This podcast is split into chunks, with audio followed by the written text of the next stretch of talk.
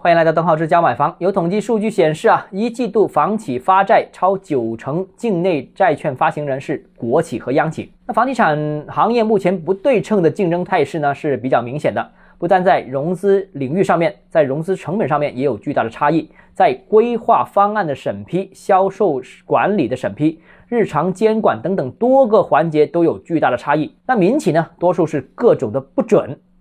那央企、国企，尤其是地方市属的企业，是全面的开绿灯。那这种情况在楼市调控前，其实也是一直存在。那在楼市低迷的当前，是更加更加的明显。那表面上呢，地方政府照顾好自己下属的企业，其实也是无可厚非的。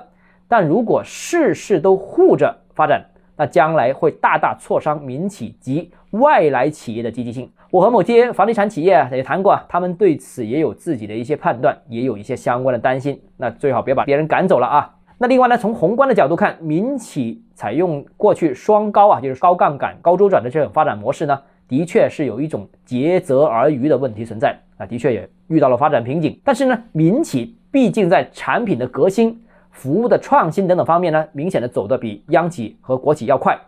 那目前的这种不对称的竞争态势呢，毕竟会绞杀一批民营房地产企业的生存空间，最终并不利于市场充分的竞争，更不利于房地产行业的不断迭代。好，今天节目到这里啊，如果你个人购房有其他疑问想跟我交流的话，欢迎私信我或者添加我个人微信，邓浩志教买房六个字拼音首字母，就是微信号 d h e z j m f。